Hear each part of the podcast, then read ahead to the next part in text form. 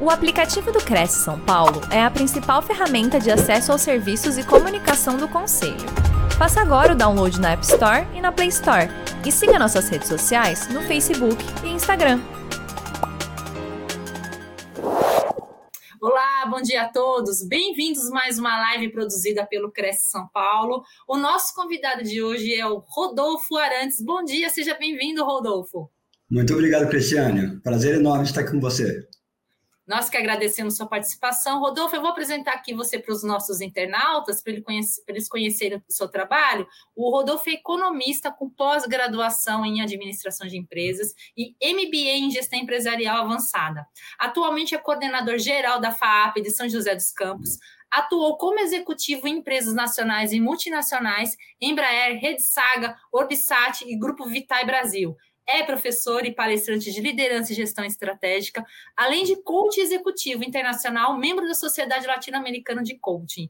E o tema de hoje é a paixão que move o mundo. É isso, né, Rodolfo? Só a paixão que move o mundo, né? Olha... Inclusive todos os negócios. É, mas é, ultimamente é isso mesmo, né? Você tem uma nova geração, é sobre isso aí que nós vamos falar, uma nova geração agora que colocou a paixão em primeiro lugar. Exatamente. Rodolfo, seja bem-vindo, boa palestra, eu volto com você no final. Ah, legal, Cristiane, super obrigado. Obrigada. De coração mesmo. Bem, eu queria agradecer o, inicialmente o convite de vocês é, para fazer esse bate-papo de uma coisa que a gente está vendo que está.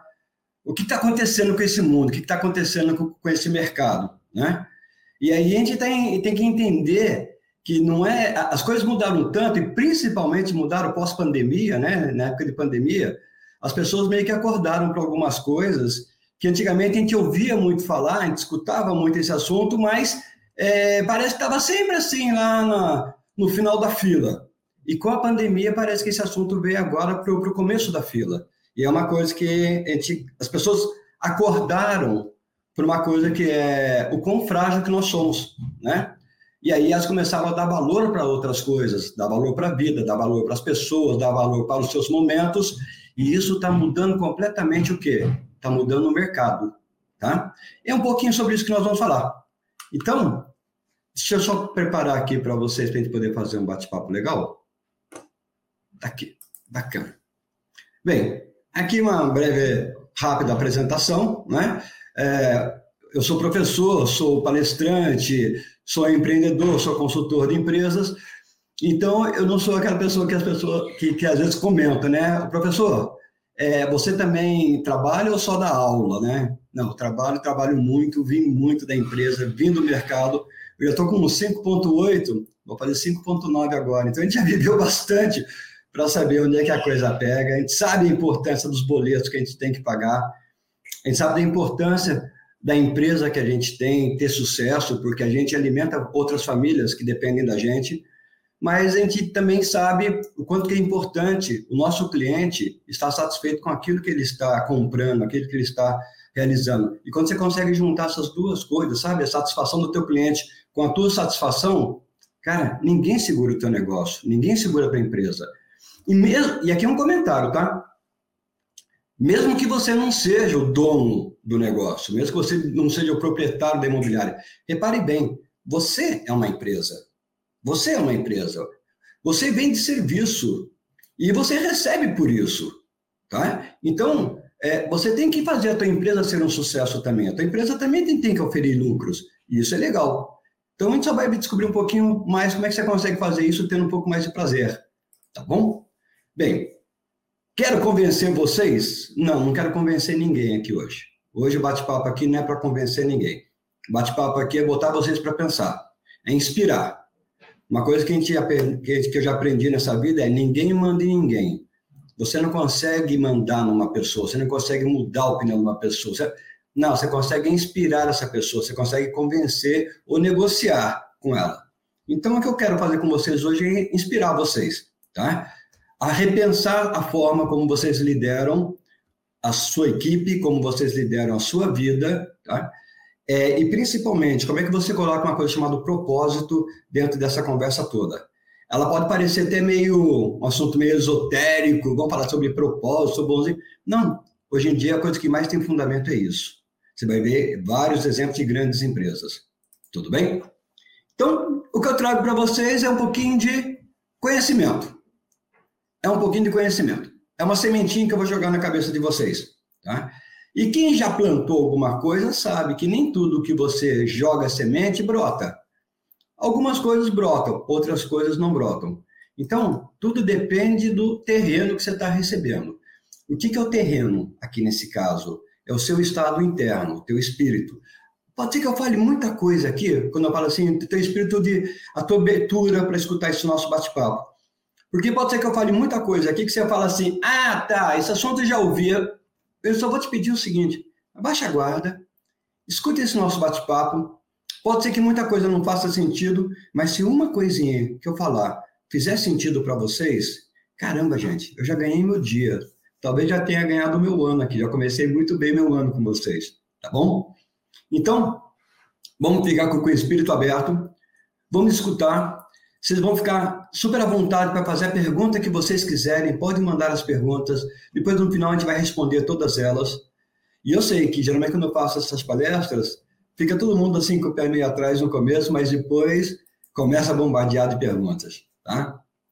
Bom, quando a gente fala de negócios, é o que a gente sabe que todo mundo quer quando você está aprendendo alguma coisa, seja ela o que for, é como é que eu melhoro os meus resultados. Então, por exemplo, se você está aprendendo, lendo um livro sobre dieta, você está querendo saber como é que você melhora os seus resultados com relação à tua saúde, com relação à tua estética, com relação ao teu corpo. Quando você vai assistir uma palestra sobre engenharia, você quer saber como é que você melhora os seus resultados com relação a, a, a uma atividade da engenharia, com relação a um projeto e quando você vem fazer uma, assistir uma palestra aqui no bate-papo nosso aqui de, na Cresce, talvez esteja pensando, tá, como é que isso aí alavanca meus negócios? Ou seja, como é que isso daí vai gerar mais resultados para a minha empresa? Se você não é o dono da imobiliária ou da construtora, se você é o corretor, a pergunta é: como é que isso daí vai me ajudar a vender mais? Como é que isso daí vai ajudar a alavancar o meu negócio de corretora. Eu sou corretor, eu sou dono da minha empresa. Como é que você vai alavancar o meu negócio? Tá?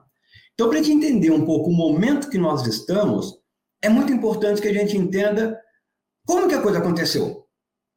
Tá? Ah, muita gente acha que marketing é apenas um propaganda. Ah, tem que fazer marketing, tem que fazer propaganda. Esse é o principal conceito. Gente, vou ser muito sincero para vocês. A propaganda dentro do conceito de marketing é a pontinha da pontinha da pontinha do iceberg. O marketing é muito mais do que isso. Marketing significa mercado, significa como é que eu atuo no mercado. E aí, eu vou contar uma história rapidinha para vocês, para vocês entenderem um pouco o momento que nós estamos passando hoje aqui, no, no Brasil e no mundo. Quando as empresas surgiram, lá no, nos primórdios, 1800, 1700, ah, como era pouca gente fazendo, alguma coisa, produzindo alguma coisa, você não tinha muito problema para poder fazer as vendas. Porque ou você comprava de, de um determinado produtor, ou você não comprava.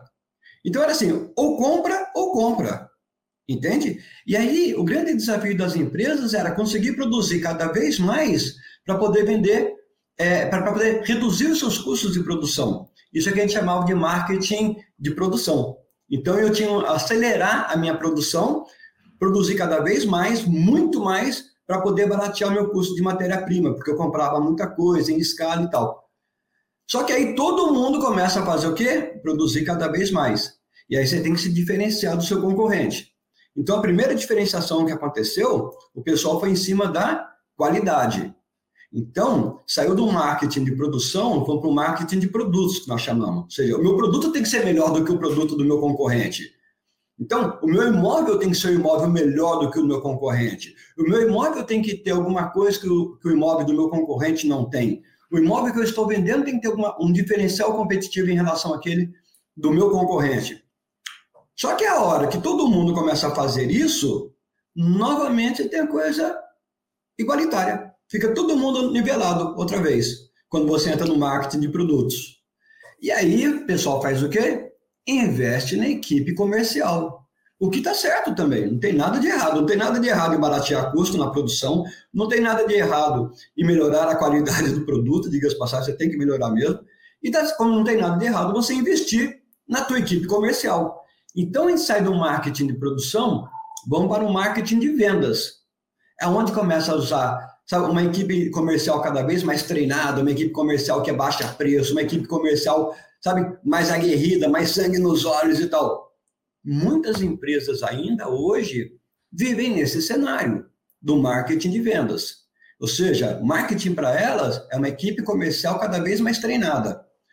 Só que, que, de novo, todo mundo começa a investir na capacitação da sua equipe comercial, você igualou todo mundo outra vez. E aí que começam as diferenças. Uma turma começou a perceber que o segredo não era vender o meu produto, era entender o que, que o cliente quer. O que o cliente quer, aí eu começava a ajustar. Então, o marketing começa a ser mais estratégico, olhando para o mercado. Então, em vez de empurrar para o mercado aquilo que eu tenho, eu procuro saber o que, que o mercado quer e entrego para ele aquilo que eu tenho. Facilita a vida de todo mundo, facilita a qualidade facilita, inclusive, a parte comercial, as vendas. Né? Todo mundo olha para isso. Aí, de um tempo para cá, vamos falar assim, de uns cinco anos para cá, começa uma coisa chamada marketing societal. Vem uma nova geração aí que está preocupada com outras coisas. E essas outras coisas eram uma coisa chamada, por exemplo, meio ambiente. Então ele começa a olhar para a sociedade.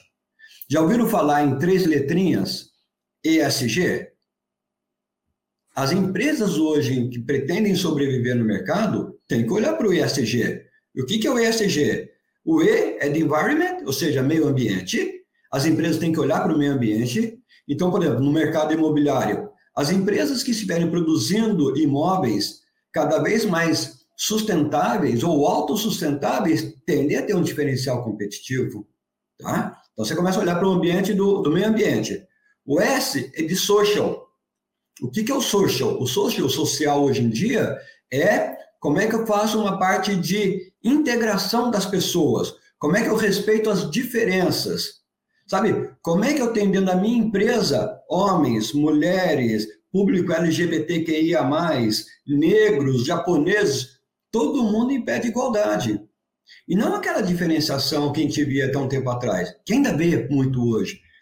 É, eu dei consultoria para uma empresa em São Paulo, é um grande escritório em São Paulo, e eu vi esse escritório perder um contrato gigantesco mas pensa num contrato gigantesco, num contrato gigantesco, porque o diretor da empresa, quando chegou para conversar, para poder fechar o contrato, ele perguntou para o diretor do, do, meu cliente, né? O, o, o cliente dele perguntou para ele: quantos pretos você tem na direção da sua empresa, na vice-presidência da sua empresa? Aí o diretor da minha empresa deu uma tentou dar uma ajeitada para falar que, é, veja, é uma questão de competência, que a gente usa meritocracia, e falou assim, eu fiz uma pergunta direta. Quantos pretos você tem aqui na sua diretoria, na sua vice-presidência? Só, só me responde isso. Aí o cara falou assim, é, nenhum. Eu falou assim, quantos do público LGBTQIA+. Aí ele deu uma risada, virou aquela piada toda, falou, ah, que eu saiba nenhum, mas de repente tem alguns enrustidos por aí. E tentou levar a coisa para o humor.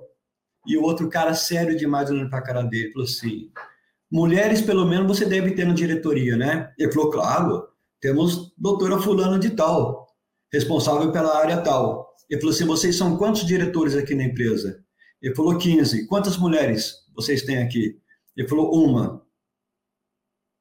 O cara fez assim, está brincando, nem 10% do seu, da, da sua direção é, é feminina? É, tá bom, muito obrigado. Levantou e saiu da sala, agradeceu, tomou um cafezinho, deu um sorriso, saiu da sala, não fechou o negócio.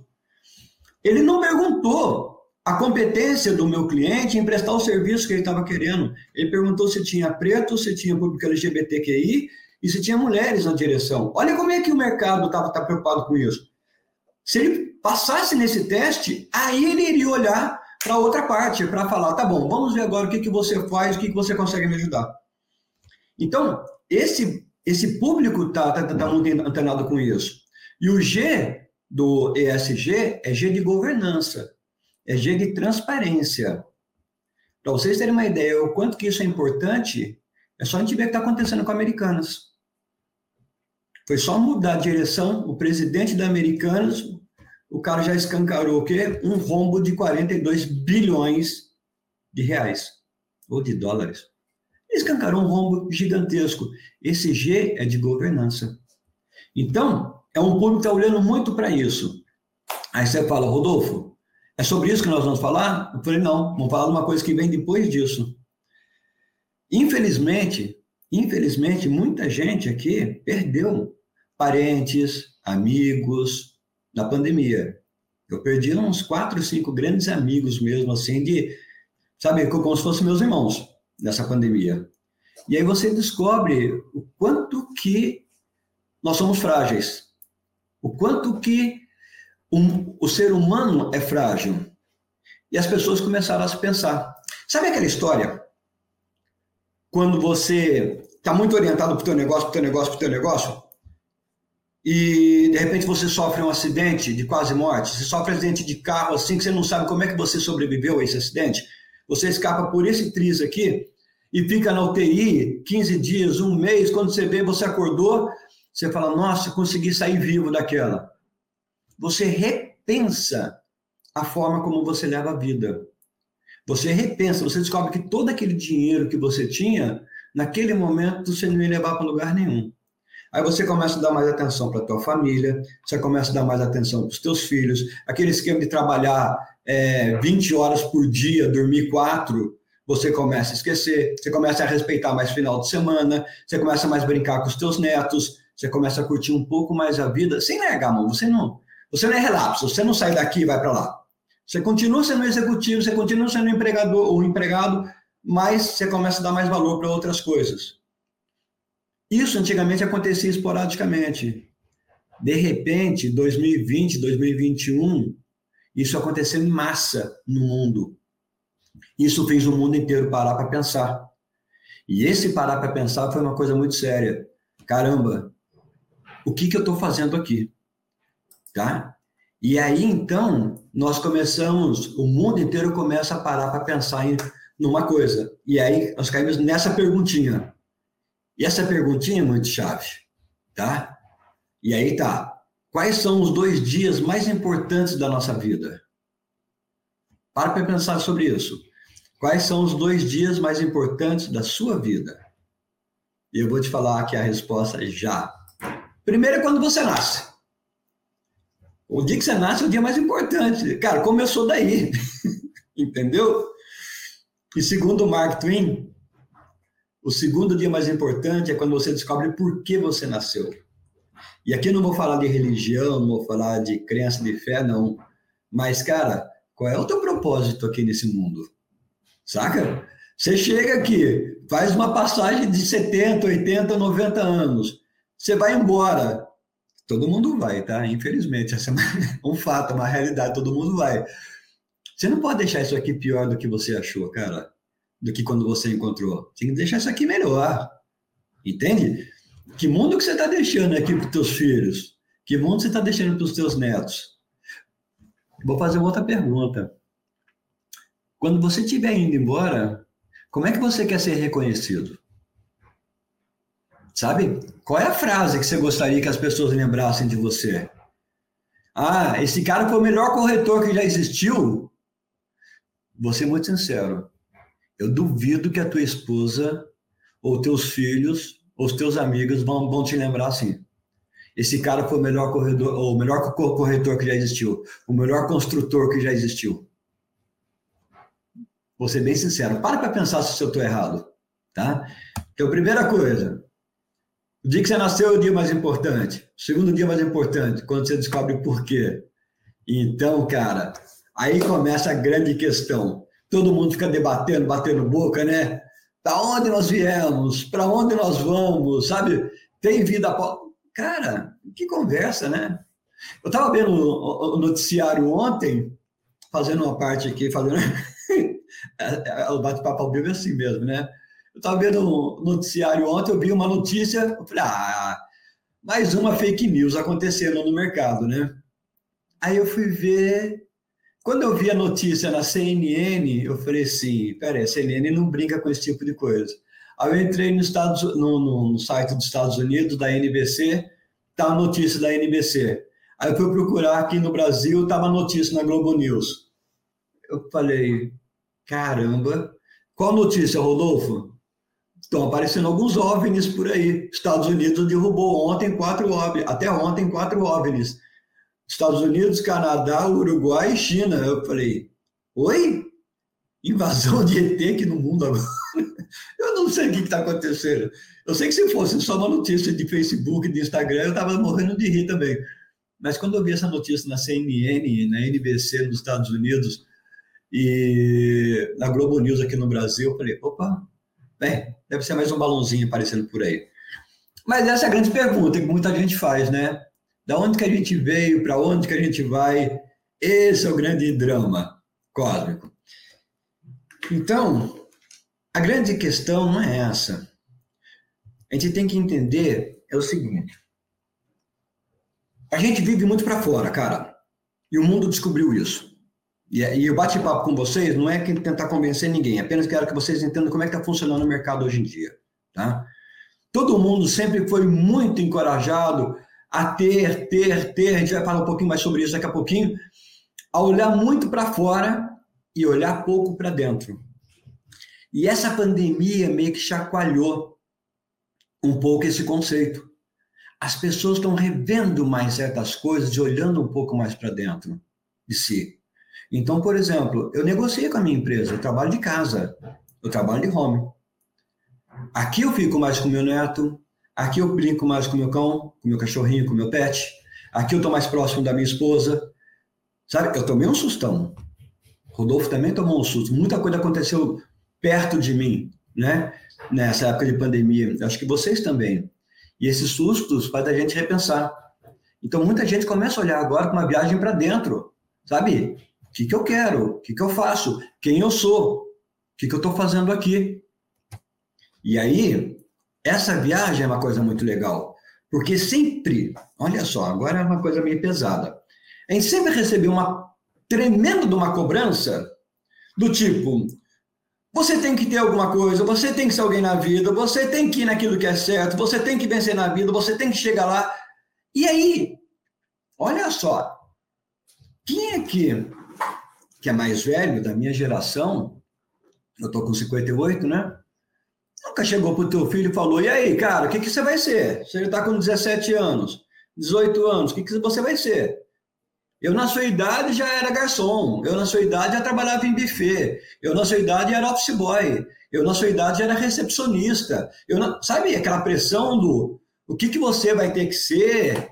O que, que você vai ter que ter? Como é que. Lembram disso? Será que a gente não faz isso? E aí vou dar uma notícia ruim para gente, para vocês. O Brasil é um dos primeiros do mundo em suicídio juvenil. O Brasil só perde para o Japão em suicídio juvenil. Aí você vai descobrir por quê? Por conta da cobrança. De um lado você tem muita cobrança do jovem, e do outro lado, um jovem que foi criado para não passar dificuldades. Desculpa falar isso, gente. Não quero falar que é geração Nutella ou geração mimimi, não vou usar esse, o termo pejorativo. Vou falar de fatos e dados. Nós temos uma geração entrando no mercado de trabalho que foi criada por pais, nós, pais, que protegeu tanto, protegeu tanto, protegeu tanto, que essa turma não vem preparada para o mercado. No melhor, não vem com anticorpos para a vida. Nem anticorpos físicos, nem anticorpos psicossociais, não estão acostumados a escutar não. Como é que esse pessoal vem para o mercado? E aí esse pessoal que é relativamente frágil começa a receber de repente uma carga de cobrança complicadíssimo, hein? Complicadíssimo. E aí não aguenta não, tá? Então, a grande reflexão é essa. Nós somos seres humanos e não teres humanos. Repare como é que antigamente as pessoas elas eram, como é que eu vou falar, avaliadas ou classificadas pelo aquilo que elas tinham. Então os caras falavam assim: ah, eu moro, eu, por exemplo, eu estou em São José dos Campos, São Paulo. O bairro mais rico daqui de São José dos Campos chama-se é, Urbanova. E ali você tem alguns condomínios, né? E aí a pessoa falou assim: e aí, você mora onde? E aí, tudo bom? Opa, tudo bom. Esse aqui é meu amigo Rodolfo. Ô, Rodolfo, tudo bem? O Rodolfo mora lá no Urbanova. Olha que coisa engraçada, sabe? Parece que tem, tem que apresentar o cara e, e, colocar como sobrenome dele aonde ele mora, como sobrenome dele, um bem que ele tem. Ah, esse aqui é o Rodolfo, ele que é o dono daquela Porsche ali. Então, parece que as pessoas se identificavam ou, se, ou classificavam os outros pelas posses dela pelo status dela. E aí agora chega uma geração, e essa geração que está chegando para ser o seu público consumidor, que não está dando muito valor para isso. Ela está dando valor em ser alguma coisa. Em ser alguma coisa. Vocês já viram quanto que caiu a compra de automóveis para pessoas físicas? O quanto que está caindo a compra de apartamento também, de imóveis para pessoas físicas? Cresce, alguém está comprando, mas está comprando para fazer negócio. Aquele conceito da economia compartilhada ou uberização, sabe? Por que, que eu vou comprar um carro se esse carro vai ficar 90, 95% do tempo parado na minha garagem? Ou na minha garagem ou na garagem do meu escritório. Mas 95% desse carro vai ficar parado. Meu carro está parado lá na minha garagem, minha moto está parada lá na minha garagem. ou se não está aqui, está na garagem do meu escritório. Eu uso para quê? Uso para sair daqui e ir para o escritório. Final de semana, uso para dar uma volta com, com a minha família. Mas na vida do meu veículo, isso talvez não dê 5%. Para para ver se o teu carro não fica mais tempo na garagem ou não. E aí vem uma turma agora que fala a seguinte coisa, eu prefiro usar do que comprar. Então usa um Uber, usa um Airbnb. É claro que alguém tem que ter um Airbnb para poder oferecer. O segredo é esse, né? Mas é isso.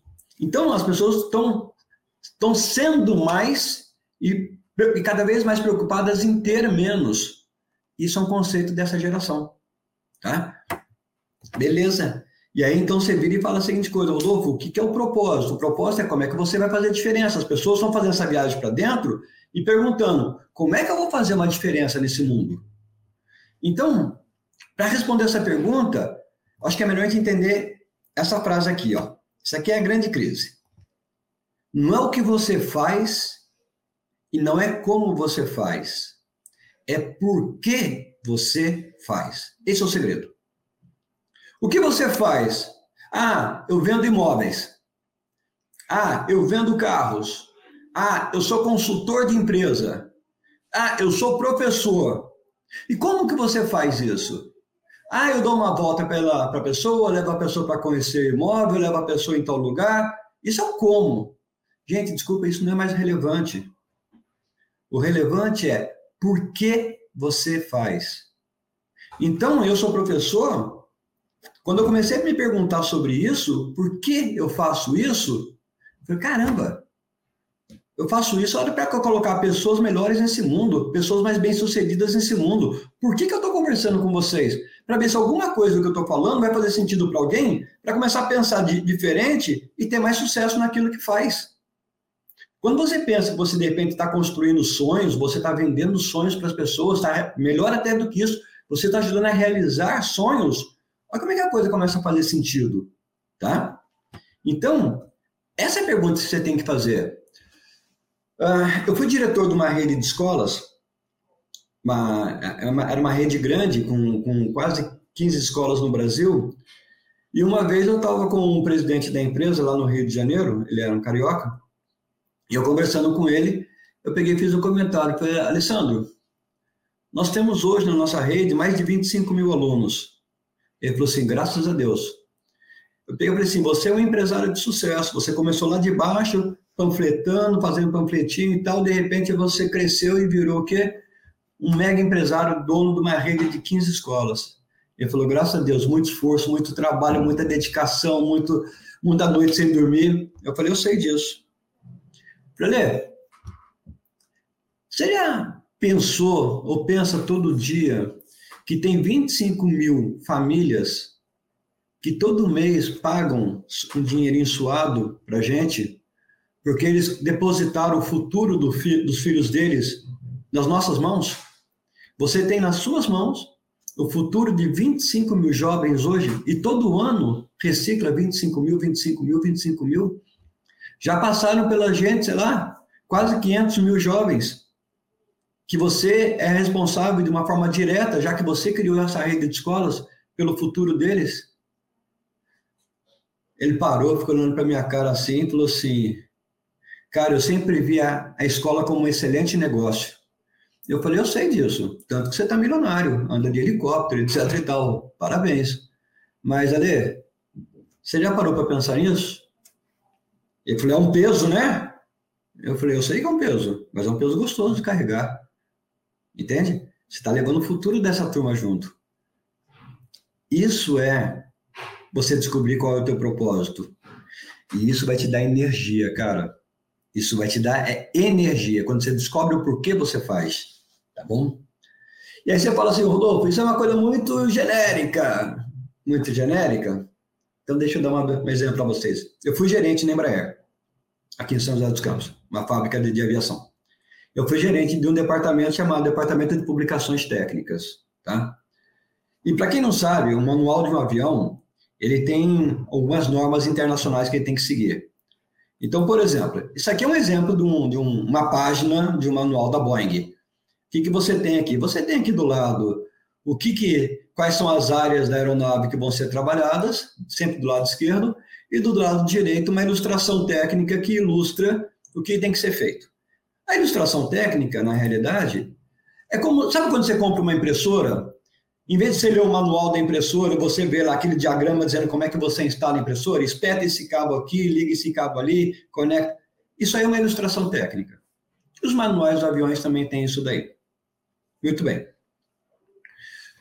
Do nada, meu diretor me chama e fala assim, Rodolfo, você vai assumir também agora, eu já eu, eu, eu coordenava algumas áreas, você vai coordenar também agora a ilustração técnica. Aí eu olhei para ele e falei assim, Marcelo, eu não sou ilustrador técnico, nem projetista. Como é que eu vou tocar um time que eu nem entendo o serviço deles? Aí ele falou para mim, se você entende de gente, Tá, o, o, time está tá muito cheio de conflitos, eles estão brigando demais lá dentro. Eu não estou tendo resultado, não estou tendo produção. Me ajuda com isso, cara. Eu falei, tá bom. E aí, então, eu fui coordenar um time que eu não sabia fazer o serviço deles, eu sabia o que eles faziam, é claro, e estava num conflito muito grande. Eu tinha que puxar esse time para mim. Eu tinha que puxar esse time para mim. E a forma que eu descobri para puxar esse time foi dando um propósito para eles. Como que eu fiz isso? Eu reuni todos eles no auditório, era um time grande, assim, mais ou menos umas 37 pessoas. E eu peguei e falei assim: ó, oh, gente, queria me apresentar para vocês. Eu sou o Rodolfo, vou ser o novo gerente de vocês, né? É, eu sei que alguns aqui me conhecem, outros não me conhecem. E aí eu queria saber de vocês uma coisinha. O que, que vocês fazem? E aí a primeira resposta que eu escutei foi: beleza, meu novo chefe não sabe o que eu faço. eu peguei e falei assim, é, eu queria saber se vocês sabem o que vocês fazem. E aí um lá respondeu, nós fazemos ilustração técnica dos manuais. Eu peguei e falei assim, tá bom. E por que que vocês fazem a ilustração técnica do manual? Aí um outro respondeu, falou assim, é, porque os manuais são escritos em inglês e não é todo mecânico que sabe ler bem em inglês mesmo lá na Polônia, mesmo nos Estados Unidos, em qualquer lugar do mundo, o mecânico tem uma certa dificuldade com a leitura do inglês. Então, muitas vezes, eles seguem a manutenção da aeronave olhando o desenho que nós criamos. Eu peguei e falei assim, que legal. E o que, que acontece se a manutenção não for bem feita? Aí um virou e falou assim, se a manutenção não for bem feita, o avião cai, cara. Eu peguei e falei assim, o avião cai? E o que acontece quando o avião cai? Aí outro, ficou, ficou aquele silêncio, né? Eles falaram assim: morre muita gente. Eu peguei e falei assim: correto. Vai ser uma honra trabalhar com um time que cuide para que pessoas não morram. Nessa hora, bateu um silêncio e muita gente começou a se arrumar na cadeira assim, e um olhava para o outro e falava: Caraca, você já pensou nisso? E ficou aquele silêncio. Aí eles levantaram e falaram assim: a gente tem que ter muito cuidado com o nosso trabalho. Eu falei assim: tem que ter extremo cuidado com o seu trabalho. A partir desse momento, cada desenho que eles faziam, cada traço da ilustração que eles faziam, tinha um carinho adicional. Eles sabiam que não estava só fazendo uma ilustração técnica. Eles sabiam que eles estavam cuidando para que pessoas não morressem. Então, o que foi a primeira coisa que eu tive que fazer? Foi dar propósito para o meu time. Qual é o teu propósito, cara? Ilustração é que tu faz. Por que você faz que é que interessa? Por que você ilustra o manual de um avião é que interessa? Para evitar que cenas como essa que nós estamos vendo aí aconteçam. Então, primeira coisa, você como líder, saiba qual é o teu propósito, saiba qual é o propósito da tua equipe e comunique isso a eles. As pessoas não podem ser meros vendedores, meros pedreiros, meros construtores. Não, eles têm que entender que eles fazem parte de uma coisa maior do que isso. Eles fazem parte de sonhos, eles fazem parte de pessoas que trabalham a vida inteira, que juntam dinheirinho a vida inteira, que se mataram de trabalhar para conseguir realizar um sonho da casa, por exemplo, no caso do, do imóvel, ou para poder pagar um aluguel. O que for, então você tem que entender isso e respeitar isso. Quando você entender isso e você respeitar isso, você começou a descobrir o teu propósito. Então, em primeiro lugar, saiba qual é o teu propósito, comunique isso ao teu time. Você vai começar a mudar o seu time. E aí, quando você abre esse canal de comunicação, você vai. O canal de comunicação ele envia de mão dupla. E aí, o que, que eu fui descobrindo ao longo da minha vida? Que toda vez que eu abri o canal de comunicação com o meu time, as coisas fluíam muito mais rápido. Eu tinha um problema que antigamente, como gerente, como diretor de empresa, eu tinha a obrigação de resolver. Eu comecei a descobrir que quando eu tinha um canal de comunicação aberto com o meu time, eu tinha muito mais do que o braço deles, eu tinha a cabeça deles, eu tinha o pensamento deles. Eu estava com o meu time e falava, eu compartilhava meus problemas. E aí, quem estava na linha de frente de umbigo no balcão, quem estava lá sabia o que tinha que ser feito. E quando eu comecei a escutar esse time, eu fui entendendo, eu fui dando voz a eles, voz com propósito. Aí a coisa começou a andar, as coisas começaram a voar. Por todas as empresas por onde eu passei. A hora que eu dei voz para o meu time, escutei quem estava na linha de frente, pesei, nem sempre dá para fazer tudo que se dá, o que as pessoas querem, mas em 90% das vezes a gente implementa. Cara, dá certo. E se o cara está implementando alguma coisa que ele sugeriu, ele abraça. É diferente de receber uma ordem. Entende o que eu estou querendo dizer? Então, dá voz para o seu time. Comunique a eles um propósito. Abre esse canal de comunicação. Escuta deles quais são as melhores estratégias. Agora, pelo amor de Deus, se você é líder, eu estou conversando com alguém aqui que é dono de, imobiliária ou construtora, se você é um líder, entenda o seguinte: ouvir o teu time não tira de você a responsabilidade de tomada de decisão, tá bom? Desculpa, gente, eu tô com uma obra aqui em casa. Se você estiver escutando uma, uma martelada aí, eu tentei. Sabe, escutar o teu time não tira de você a responsabilidade da tomada de decisão. Para isso você é líder, para isso você é supervisor, para isso você é gerente, para isso você é um diretor de empresa. A responsabilidade da decisão é sua. Se alguma coisa não der certo, tu não pode ser covarde de falar assim: "Ah, foi sugestão da minha equipe". Nossa, cansei de ver gente fazendo isso. Coloca a responsabilidade do erro na equipe. Não pode ser não. A responsabilidade é sua enquanto líder, entendeu? Agora ouvir teu time vai te ajudar a tomar as melhores decisões. Então, libere a criatividade da tua equipe. Quando você abre o canal de comunicação, quando você passa um propósito para eles, quando você dá sentido para eles naquilo que eles estão fazendo, quando você libera a criatividade deles para eles participarem, aí você vai trabalhar naquilo que as empresas mais brigam e não conseguem, que é motivar o time. Cara, como é que eu motivo meu time?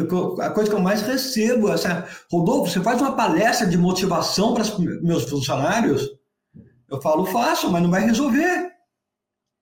Ele falou assim, por quê? Eu falei assim, eu vou fazer uma palestra lá de duas horas, vai sair todo mundo da palestra com um pique lá em cima, sabe? Desculpa o termo que eu vou usar, com tesão louco lá em cima. Beleza. No dia seguinte vai voltar a realidade deles. Vai, estar o cara chato em cima da mesa, o cara que fica perseguindo, o cara que fica implicando por causa de copinho de café, o cara que... A motivação vai lá embaixo.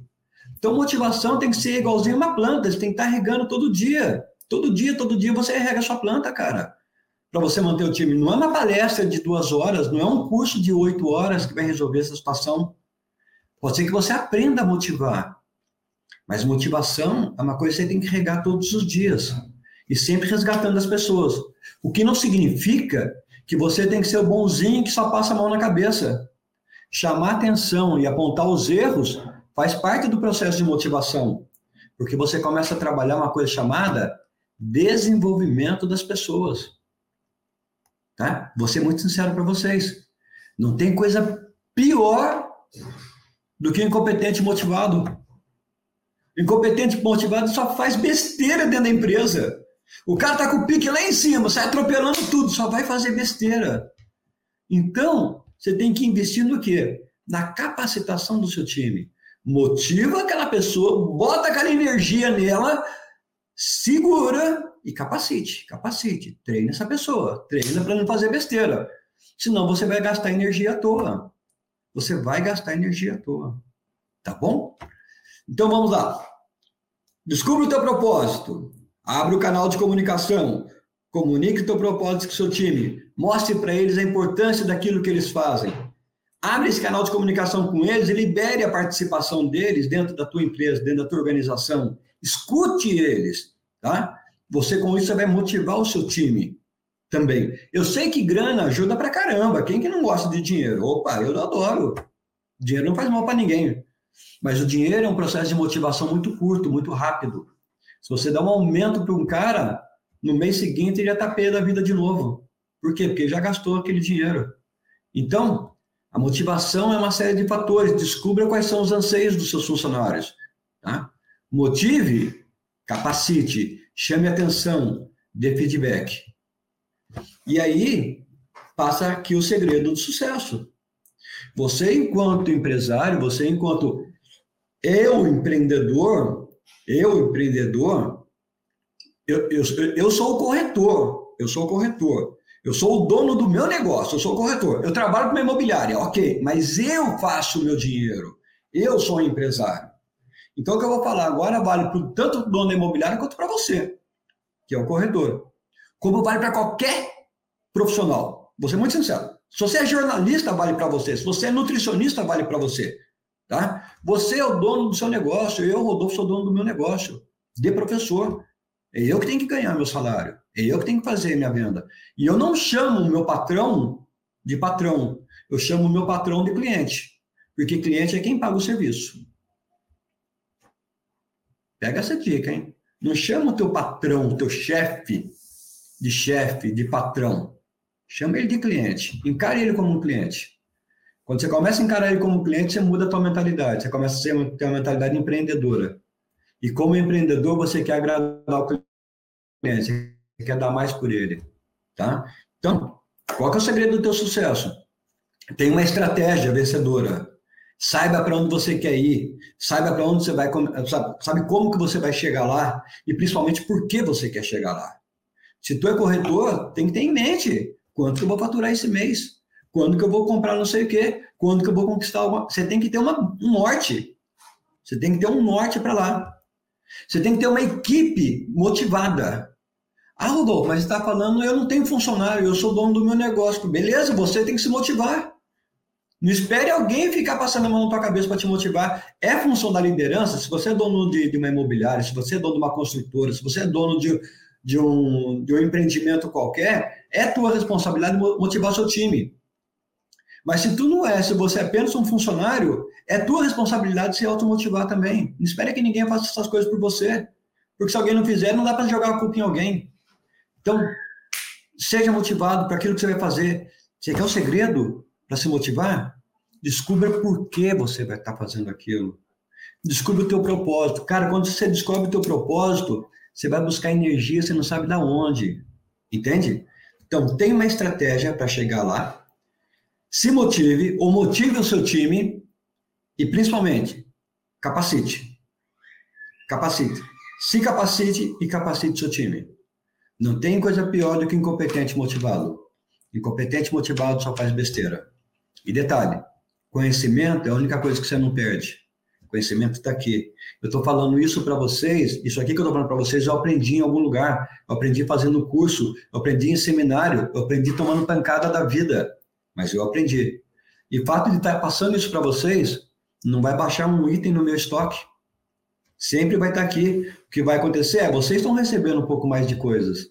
Muitas das coisas que eu estou falando vocês já sabem, talvez algumas coisas sejam novidades. E aí, a grande reflexão é essa. Não acredita no Superman, não. Saiba trabalhar com o seu time. Monte uma liga da justiça. Tenha os melhores funcionários debaixo de você. Some, não concorra. É coisa horrível quando você tem, ah, eu vou estimular a concorrência entre os meus funcionários. Cara, você está dividindo forças. Você vai ter sabotagens, negócios que estão sendo fechados, o outro sabota só para poder ganhar o primeiro lugar, ele sabota o segundo. A tua empresa que perde. Para com isso. Junte as pessoas. Não separe as pessoas. Monta uma liga da justiça. Não queira ter só um herói ou outro. Monta sempre o teu melhor time. Capacite essa turma. E aí, indo já para um fechamento, eu quero que vocês entendam isso. Vocês não conversam com pessoas, eu não estou conversando aqui com pessoas. Eu estou conversando com vidas. Eu não sei quantas pessoas nós temos online hoje, mas são vidas que estão aqui escutando o que eu estou falando. E pode ser que depois que a gente desligue, mais outras pessoas entrem amanhã, depois da manhã, à tarde, à noite, que estar, vão estar ouvindo isso daqui. São vidas. E nós temos que respeitar essas vidas. Vocês também não vendem imóveis. Vocês realizam sonhos. Sonhos de quem? De vidas. Pense sempre nisso. Você tem vidas do outro lado. Eu eu não faço palestra para pessoas, para clientes. Ah, o cliente da empresa tal te contratou para fazer uma palestra para eles. Eu vou conversar com as vidas que habitam aquela empresa. Então, sempre lembre disso. Eu converso com vidas. Tenha vida na sua frente. Por quê? Porque toda vida é o amor da vida de alguém, cara. Esse é o ponto. Toda vida é o amor da vida de alguém. Descubra o propósito. As pessoas entenderam isso agora nessa pandemia. Os seus clientes entenderam isso agora nessa pandemia. Tá? O valor da vida, o valor do propósito. E muita gente perdeu os seus amores. Respeitem isso. E saiba que quem está conversando com você é uma vida tão valiosa quanto a sua. Tá bom? É isso aí. Nós tínhamos aí um bate-papo aí de 45, 50 minutos. Só quero agradecer demais vocês pelo tempo de vocês, pela paciência de vocês e deixar por último essa frase do Gandhi, né? Seja a mudança que você quer ver no mundo. Essa frase é muito legal. A gente cobra muito dos outros aquilo que a gente não faz. Então, se você quer ver uma mudança no mundo, seja você essa mudança. Se você quer ver um mundo honesto, seja você a referência de honestidade. Beleza? Se você quer ver um mundo bom, seja você a mudança, a referência de bondade. Gente, gratidão, Cristiane, pelo, pelo tempo que vocês me liberaram aqui. Gratidão. Rodolfo, obrigada. Meu propósito aqui. Eu, Rodolfo, eu queria aqui colocar, eu, eu adorei a sua palestra, eu queria colocar alguns pontos aqui é, assim, para a gente discutir, né? É, sobre principalmente mudanças de geração, porque eu acho que você deve ser da mesma geração que eu, a geração considerada geração X, né? E tem os baby boomers, que antes da gente, é, né? E, e tem a, geração Y agora que está vivendo um mundo diferente. A gente, a gente foi criado, né? Para ser, para ganhar bem, para ter coisas materiais, para senão a gente era considerado, tipo, entre aspas, um fracassado.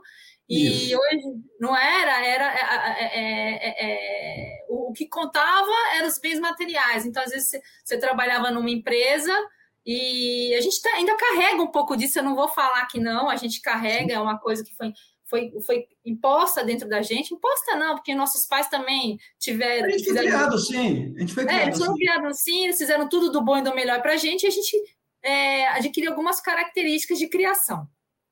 E o, a geração seguinte começou já a mudar né, essa, essa, esse perfil, e agora a geração considerada geração, é geração Y que chamam hoje, né? Não, é... a, a, Y está aí na casa dos seus 28, 30, o que está chegando no mercado agora é a geração Millennium. Milênio, tá. isso. Então vamos lá. Essa, essa geração milênio e a geração X.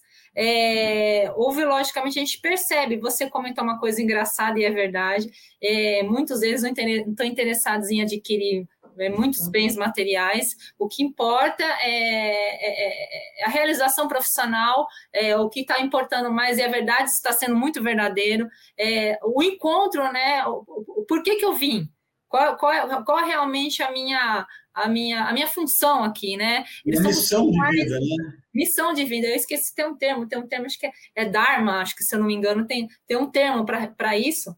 E que eu acho importante, eu, eu, acho, eu acho interessante, mas eu também observo que muitos deles ainda continuam morando com os pais, né? A gente vê é, é, é, essa, essa dependência que eu não sei se é, se é muito positivo ser muito positivo isso. E eu também ah, percebo um pouco, até queria que você comentasse, eu não sei se é uma percepção só minha, que também existe é, é, pouca é, visão positiva também, né? Eles acham que as coisas estão mais difíceis também com relação ao mercado de trabalho, com relação a conseguir um bom emprego. Isso faz com que eles fiquem quietinhos ainda na casa dos pais. E a gente não sabe até quando isso vai acontecer. Existe um, que, o, o, que eu considero que a nossa geração vai, foi para a luta, é, acabou sendo um pouco mais independente, né? É, muitos de nós a gente exerce uma função que gosta, outros não gostam, mas existe uma, uma, uma, uma independência financeira. E essa nova geração, eu estou percebendo que não, existe um, um, uma dificuldade maior nessa quebra de, de laço. Eu não sei se eu estou vendo direito. Não, você está certíssima, Cris se eu estou percebendo direito, mas eu acho que, que essa busca por o que eu amo é, é, junto um pouco também é, com uma descrença externa. Eu queria que você comentasse um pouco. Eu falei tanto, né? Eu falo demais. São, são diversos aspectos, né? Vamos falar assim. Você tem um aspecto de um mercado de trabalho que está mudando radicalmente, né? Está mudando radicalmente mesmo. É, você tem agora aí é, inteligência artificial fazendo coisas, você tem aí muita coisa sendo automatizada, muitas profissões, é, infelizmente, vão acabar, outras vão surgir. Né? Como sempre, é um processo evolutivo, é um processo evolutivo, tá? Mas em cima disso que você falou, a minha percepção da coisa é a seguinte, Cris. Eu vou falar a minha percepção, a minha verdade, não que seja Sim. a verdade, mas a minha verdade. Ah, essa geração é uma geração que foi tão blindada na bolha de plástico, tão protegida pelos pais na bolha de plástico, que o menor sinal de dificuldade que eles tinham, você tinha ali os pais para colher. Você tinha ali os pais para. Nossa, mãe, a comida está quente. Ah, daqui, mamãe vai esfriar para você. Poxa, mãe, como é que você me faz um prato quente assim? Ele não tinha é. capacidade de, de assoprar a colher para poder comer. A mãe estava soprando a colherzinha para poder colocar. Mas pode, pode, parecer uma conversa de criança de dois anos de idade. Não, isso eu estou falando de marmanjos, né? Sim, marmanjos, é. É, e aí o que acontece? Essa turma foi crescendo, tendo tudo sendo facilitado para eles. Sim. Tudo sendo facilitado para eles. E aí, quando chega no mercado, na vida real aqui fora, nós sabemos, eu, você e todo mundo que está nos ouvindo aqui, o quão duro é a vida. Tem até um vídeo do, do Sylvester Stallone, de um filme dele, do Rock, aí, que fala muito sobre isso. A vida bate pesado, a vida bate duro. Sim. Entende? E aí é uma geração que não está muito preparada para escutar o não ou para ser, como é que eu vou dizer? Colocado na fogueira. É, para superar desafios. É. E aí cai nisso que você falou. Nossa, está tudo tão difícil. Claro que está difícil. Não está difícil, a característica é a mesma. É a mesma. Você pega, por exemplo, uma pandemia onde todo mundo ficou parado em casa. Você viu os mais velhos, Cris, se virando. Se virando. Os mais velhos estavam, eu dando aula online, a, a, a, outra lá fazendo bolos low carb, a minha esposa fazendo bolos low carb, a outra... Aí, a, e a geração, nossa, o que, que vai ser da gente, os pequenos? Os pequenos vão ser de 20 e poucos anos. O que vai ser é da gente? Aí, e aí você tem que falar, Cara, se vira, se vira, se vira. Nossa, pai. E aí o que acontece? E cheios de ferramentas, né, Rodolfo? Porque eles têm ferramentas é? que a gente não tinha antes, né? Eles têm ferramentas tecnológicas que a gente não tinha antes, né? E tá aí à disposição, né? Tem mais um adendo positivo aí ainda. E aí você quer ver um reflexo disso? O negócio que mais vende hoje, a coisa que mais vende hoje são cursinhos de internet de como ganhar um milhão em uma semana sem ter que criar nada. Aí todo mundo vai e compra. Quem que ganhou um milhão em uma semana? Quem vendeu esse curso? Quem vendeu o curso? Ele... Não existe então, isso. Muita gente quer muita coisa para Agora, tem uma outra. Não vamos generalizar, tá? Tem um, tem um lado dessa geração também que é, é, é que é uma geração que gosta do desafio e parte para cima. É a geração que está empreendendo, é a geração que está montando as startups, é uma geração que entra numa empresa com uma visão de dono. Então, você tem os dois lados da moeda. Tem até aquela turma que está muito acostumadinha, muito acomodada, perdão a palavra, acho que seria essa. E você tem do outro lado uma geração que está indo para cima, que não quer é, falar amém para ninguém. Mas, mas você considera que é a maioria ou a minoria? Olha, Cris, eu tenho os dois, eu não posso falar porque eu não tenho esses dados, mas eu tenho, eu tenho os dois exemplos na minha frente, entende? Tá. Eu tenho, por exemplo, eu tenho um filho que entrou numa empresa que era uma startup com seis pessoas para ser telemarketing. Hoje ele é diretor financeiro da empresa, a empresa tem 800 funcionários, cresceu e ele virando, virando, virando. Mas ele tem uma mentalidade de de dono, de empreendedor. Ele é diretor financeiro, mas ele tem uma mentalidade. Então eu vejo também perto de mim muitos jovens aguerridos indo para cima, entendeu? Mas também tem essa realidade que você falou, Cris. Muita gente em casa, acomodada. E aí você tem lá a mamãe que vira e fala: tá certo, vem para cá, o seu cartinho está aqui, tá bom? E eu vou te acordar às 10 horas da manhã, se for muito cedo, te acorda às 11. Tá bom, mãe. E se a mãe está lavando louça, ela, ele levanta cedo e fala assim: mãe, para de fazer barulho que eu não consigo dormir. Eu quero dormir. É. Isso está com Vou trocar aqui o assunto com você, que você falou um outro ponto também de, de, de bastante interesse, e que hum. casou ontem. Eu estava vendo um programa sobre mulheres negras, é, e você colocou esse assunto na sua palestra, que mulheres negras é, é, ganham 30% do salário de um homem branco, tá? E que faz a mesma função. É, eu queria que você discorresse um pouco disso, porque eu, eu, a gente sente que ainda tem é, preconceitos nas empresas, falta de liderança, uma é, equipe, equipe, desculpa, uma igualdade, né? É, de trabalho salarial, é, enfim, é, seja com é, membros LGBTQIA, seja com pessoas negras. É, existem, eu, eu acredito que ainda existem essas dificuldades. Eu queria saber qual que é o caminho para a resolução desses problemas, né? É, eu acho que as pessoas elas estão. O que eu estou vendo, tá? Agora, como, como executivo, olhando para o mercado. Eu acho que sim, existe sim essa, essa diferença. Vamos falar assim, por lei, por lei não existe. O artigo é. da Constituição proíbe é, diferenças salariais por distinção, por cor, por religião, por sexo. Teoricamente, mulher não pode ganhar menos do que, do que o homem. Teoricamente, o negro não pode ganhar menos do que o branco. Teoricamente, teoricamente. Ponto. Pela lei, pela lei. Então, se, se, se a lei maior já diz que não pode, não adianta você criar leis que são viram uma coxa de retalho, não é isso que vai resolver. Sim. O que tem que resolver é uma mudança de cultura. E isso você percebe muitas vezes nas empresas mais antigas. Tá? Aí o que acontece? Num processo evolutivo, o que você está vendo, por exemplo, as startups modernas, as startups, que estão começando a dominar o mercado hoje, são as startups, essa geração de, de startup já vem com essa cultura legal, já vem com esse problema resolvido. O cara, ele monta a startup dele, ele monta a empresa dele, e ele contrata a melhor pessoa para trabalhar.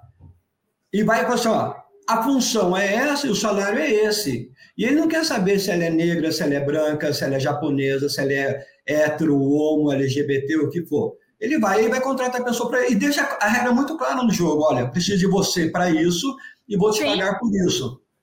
Então, essa mudança de cultura está começando, é, é, tá, tá começando assim, como é que eu vou dizer assim, naturalmente acontecer dentro das empresas, a partir do momento que essa nova geração está assumindo. O que está acontecendo, Cris, é que o pessoal das empresas mais antigas, eles estão querendo fazer alguma coisa, mas perderam o tato. Eu vou dar um exemplo. Sabe o tiozão que, que, que, que, que se divorcia da esposa e volta para a balada e, quer acha, e acha que é o garotão? Sim. Então, é, é aquele tiozão que chega na balada achando que ele é o garotão, tá o cachecol se amarrado, não? e aí, gatinha, tudo bem? Ela, ô tio, o que, que é?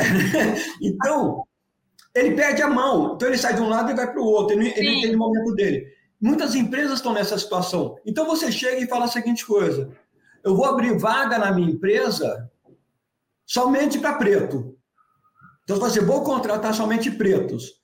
Só que se você a forma como você divulga isso no mercado, você pode causar um mal-estar tão grande, mas tão grande, que o branco vira e fala a seguinte coisa: bem, já que você só contrata preto, então o dinheiro do branco também não interessa para você.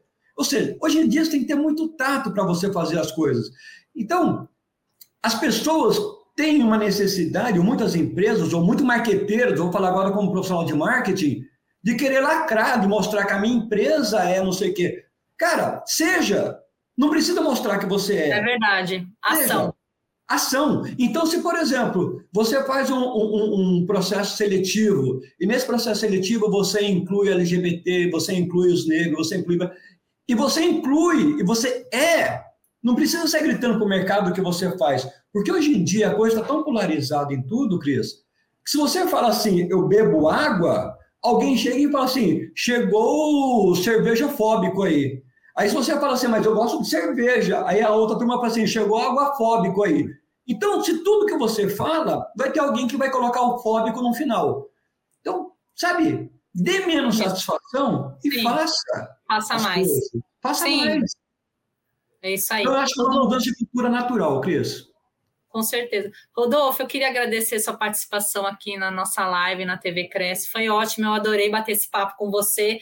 Eu acho que, que, o pessoal gostou também. Queria agradecer a participação daqui dos internautas, o João Magro, o Osvalente. Osvalente colocou um posicionamento aqui, um vício em números responsáveis. Entra no restaurante e pergunta à criança onde você quer sentar e subtrai do aprendiz o ensinamento.